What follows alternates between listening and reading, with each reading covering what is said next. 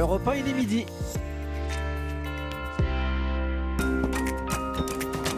Europe Midi. Raphaël Delvolvé. Bonjour à tous, l'hiver prochain s'annonce rude. Si nous voulons être chauffés, il va falloir faire des efforts, c'est entendu. Réduire notre consommation, mais dans quelle proportion? C'est en discussion à Bruxelles aujourd'hui, où se trouvent les 27 ministres de l'énergie, dont la nôtre, Agnès Pannier-Runacher. Europe 1 est sur place et Europe Midi sur le coup. Nous en parlons avec nos débatteurs, le député Renaissance de Paris, Sylvain Maillard, et le député Les Républicains du Pas-de-Calais, Pierre-Henri Dumont. La crise de l'énergie qui risque d'ailleurs de faire flamber la facture des Jeux Olympiques de Paris 2024. Les JO, c'est dans deux ans maintenant. Nous en parlerons aussi pendant notre débat. Et puis Gérald Darmanin, le ministre de l'Intérieur veut faciliter les expulsions de délinquants étrangers, les fameuses OQTF. Où en sommes-nous aujourd'hui? Un premier vaccinodrome a ouvert en pleine épidémie de variole du singe. C'est à Paris. Reportage dans notre journal. Sans oublier le sport. Le PSG revient du Japon. Les poches pleines et avec des certitudes sportives.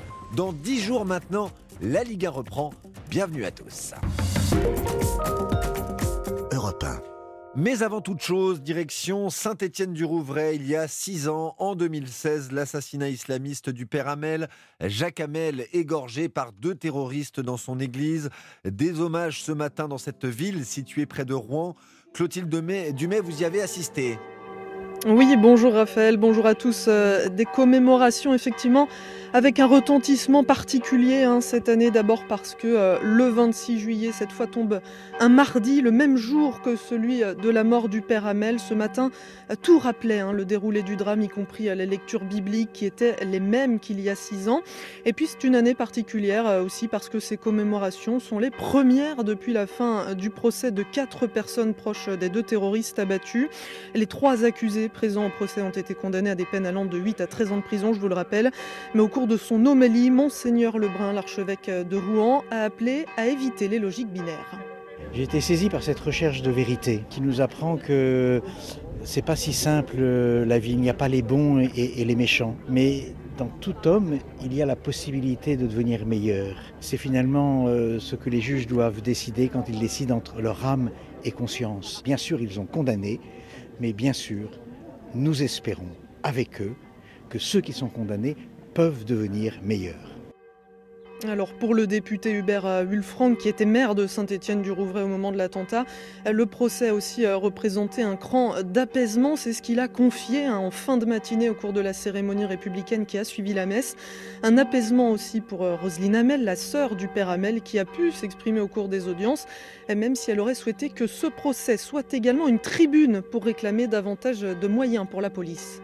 J'en appelle à l'État de faire le nécessaire pour donner à ces policiers les moyens nécessaires et le personnel nécessaire.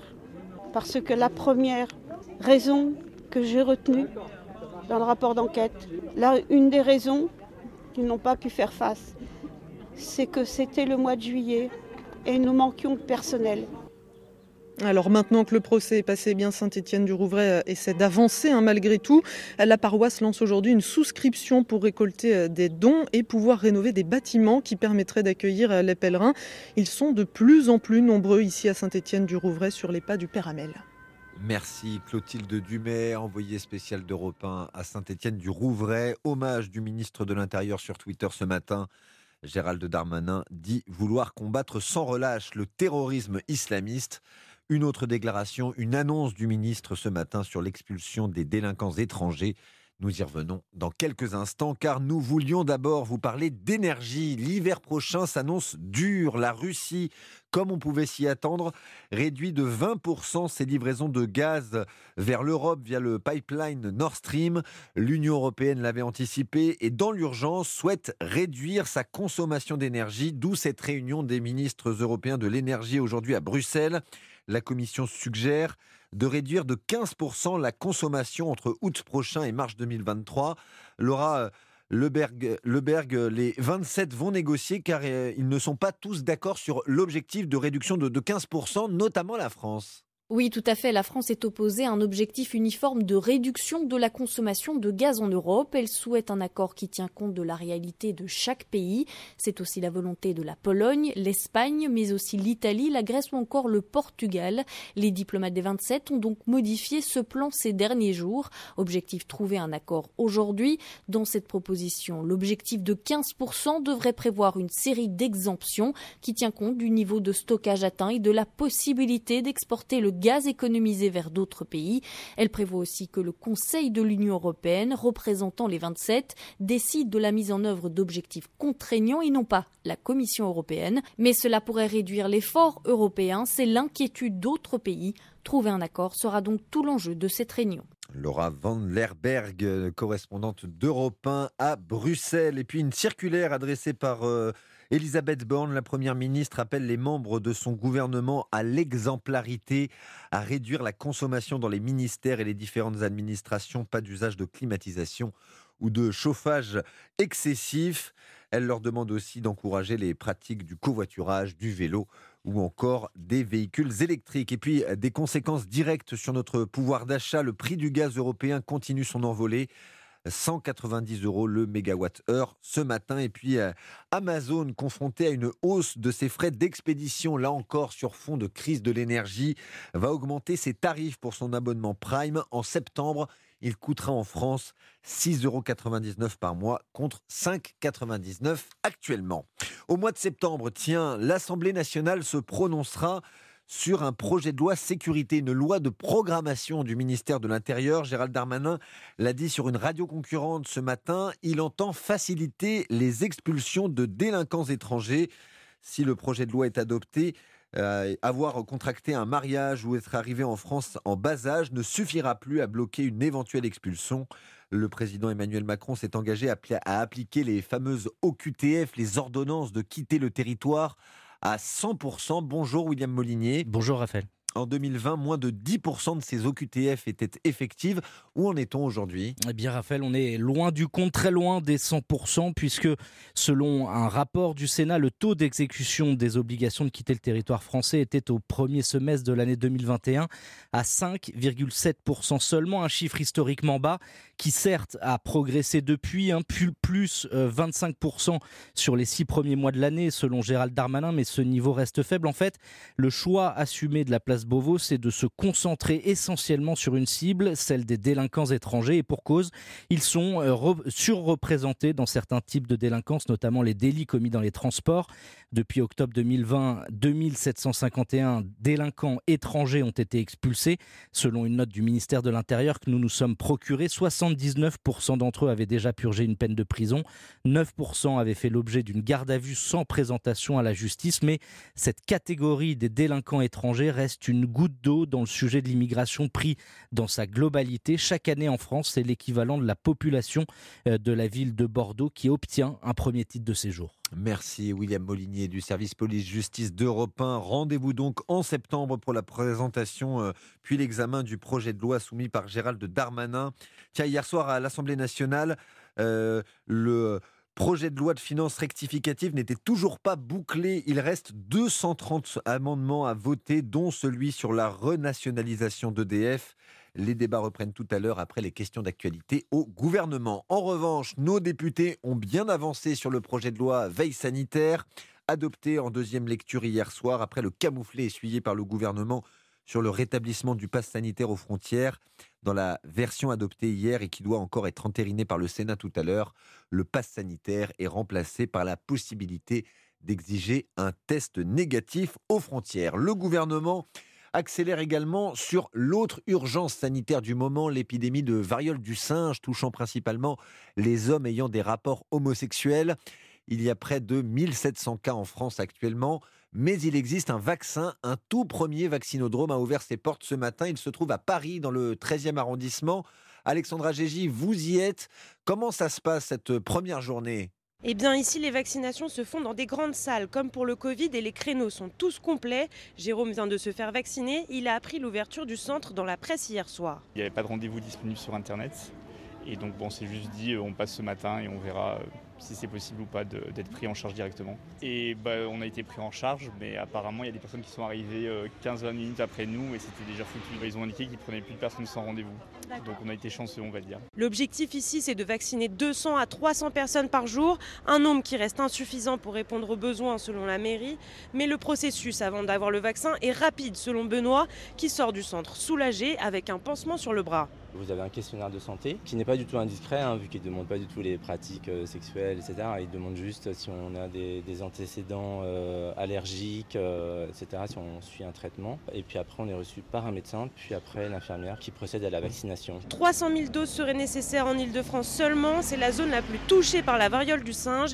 Ici, dans ce centre du 13e arrondissement, la vaccination peut se faire sur rendez-vous sur Doctolib. Elle est recommandée pour les personnes les plus exposées au virus. Merci Alexandra Tiens, notons également que le ministre de la Santé, François Braun, est auditionné par la Commission des affaires sociales de l'Assemblée nationale aujourd'hui, interrogé sur la situation dans les services d'urgence. L'actualité politique, c'est aussi cette confirmation, c'était dans l'air ces derniers jours. Éric Ciotti sera bien candidat à la présidence du Parti Les Républicains. Il se déclare dans les colonnes de Nice matin. Le député des Alpes-Maritimes veut garantir l'unité de sa famille politique le premier tour du scrutin, c'est le 3 décembre par voie électronique. Nous en sommes à la moitié des vacances d'été. Pas de panique si vous n'avez pas encore de billets de train. Il en, reste plusieurs millions de TGV, notamment d'après la SNCF. Aurélien Fleureau, expliquez-nous comment on fait et pour quelle destination reste-t-il des places? Alors clairement, si vous ne visez pas un TGV en direction du sud ou de la façade atlantique un vendredi à 17h, vous trouverez de la place. Un exemple, Raphaël, si vous avez envie de présenter Europe Midi demain depuis Marseille, c'est possible. Départ 6h36 gare de Lyon, le TGV n'est pas encore complet. Plus globalement, ce sont euh, surtout dans les TER et les trains intercités qu'il y a encore beaucoup de places disponibles, en particulier en direction de la montagne, autour d'Annecy, dans le Mercantour ou les Pyrénées. La SNCF met en avant également des itinéraires TER vers la mer, Saint-Brieuc, Granville, Le Touquet, sans oublier les trains de nuit. La compagnie qui dresse un premier bilan à la moitié de l'été constate que nous avons à nouveau réservé en planifiant à J-30 avant le départ. Évidemment, moins d'incertitudes à cause du Covid. Autre augmentation, les courts séjours de moins de 3 jours. Et puis du côté des destinations phares de l'été, là c'est du classique. Les plus demandés sont Paris, Lyon, Bordeaux, Marseille et Avignon, avec en parallèle des villes qui attirent beaucoup plus que d'habitude. Nancy plus 56% ou encore Reims, plus 63%. Merci Aurélien Fleureau. L'actualité sport, maintenant dans 10 jours, la Ligue 1 revient, le championnat de France de football et le Paris Saint-Germain revient dans l'Hexagone plein de certitudes.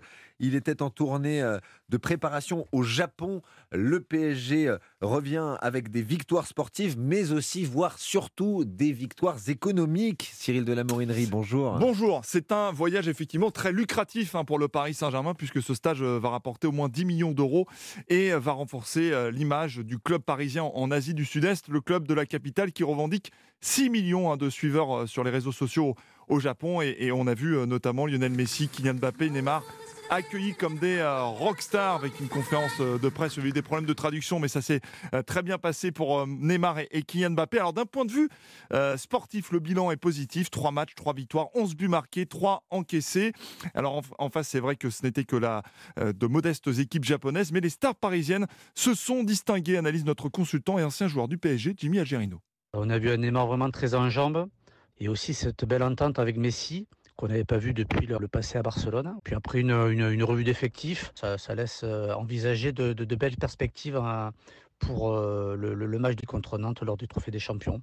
Voilà, ce sera euh, effectivement dimanche prochain avec un match à Tel Aviv contre Nantes, mais sans Kylian Mbappé suspendu. Merci Cyril de la Morinerie. Et puis le PSG débute sa saison en Ligue 1 le 6 août, hein, samedi prochain, ça sera sur la pelouse de Clermont. Première demi-finale de l'Euro féminin de football. C'est ce soir, euh, l'Angleterre, pays hôte, affronte la Suède. L'équipe de France a rendez-vous demain avec l'Allemagne. On suivra ça de près. Et puis nous sommes le 26 juillet, dans deux ans, pile la cérémonie d'ouverture des Jeux Olympiques de Paris.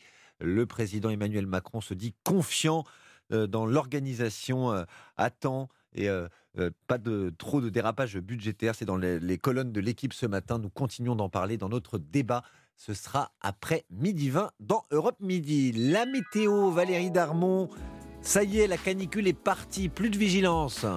Effectivement, c'est la fin de la canicule entre la Provence et les Alpes-Maritimes, même si les températures restent encore élevées, bien sûr. Avec à votre mercure, aux heures les plus chaudes de notre après-midi, 36 à Montpellier, 35 à Nîmes, 34 à Toulon, 33 à Marseille, 31 euh, à Nice et à Lyon aussi, 25 degrés en région parisienne, 23 à Caen et 21 à Saint-Brieuc. Après le passage d'une perturbation atténuée sur le nord du pays hier, le vent se met à souffler aussi en Méditerranée. Prudence, Mistral et Tramontagne se renforcent jusqu'à 70 km/h et ils peuvent réactiver les feux de forêt. Le Var est un petit peu moins concerné. De belles éclaircies reviennent aussi au nord au fil de l'après-midi. Il faut juste un tout petit peu patienter parce que si vous habitez les pays de la Loire, l'intérieur des terres en Bretagne et en Normandie ainsi qu'en région parisienne, c'est vrai que cette grisaille euh, met un petit peu plus de temps à se dissiper. Et pour le sud, RAS, rien à signaler, grand beau temps. Merci Valérie Darmon. Le choix de Mola. Votre chronique littéraire à présent, comme tous les jours de l'été, direction la librairie Mola à Bordeaux, où se trouve également Stéphane Place. Bonjour Stéphane. Bonjour Raphaël, bonjour à tous. Et aujourd'hui, le choix de Mola, c'est une bande dessinée de l'auteur Enki Bilal. Ça s'appelle Bug, une série d'anticipation en trois tomes où le lecteur est entraîné dans un séisme planétaire, Stéphane. Oui, c'est l'histoire d'un cauchemar hein, dans notre société hyper connectée. Vous voyez déjà la tension nerveuse que génère à la maison une simple coupure du Wi-Fi. Eh bien, imaginez que vous vous réveillez un matin et qu'un gigantesque bug a mis à plat tous nos systèmes informatiques. Pas une donnée n'y a échappé, la moindre clé USB est soudainement vide. L'humanité perd du jour au lendemain ses mémoires, ses réseaux, avec des dysfonctionnements en cascade. C'est le point de départ de Bug qui nous projette en 2041. Trois tomes sont disponibles aujourd'hui. Un personnage central, Cameron Hobb, pilote d'une expédition spatiale, dont le visage se couvre d'une mystérieuse tache bleue.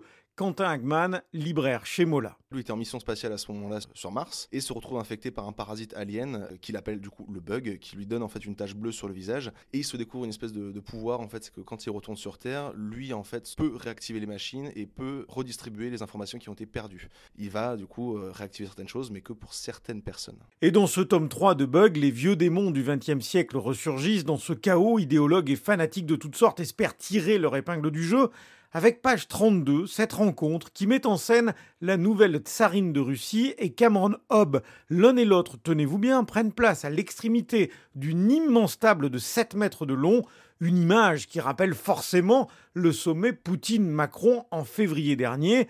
À se demander si l'auteur, Anki Bilal, est un devin après avoir livré ce dessin incroyablement prémonitoire. C'est une image qui s'est imposée. Ça a à voir avec les étendues incommensurables de, la Sibérie. Il fait très froid, tout est distancié. Et puis il y a, la méfiance. Moi je ne pensais pas à Poutine ni à Macron à ce moment-là. Et en fait, c'est lorsque je dis tête à tête, parce qu'elle lui propose ce dîner dans son palais à elle. À ce moment-là, je savais que le tête à tête, ce ne serait pas avec une chandelle au milieu. Ce ne serait pas face à face. Je me dis, il faut qu'il y ait de la distance. Après, je n'ai pas, pas d'autre explication. Alors effectivement, c'est troublant lorsque c'est arrivé.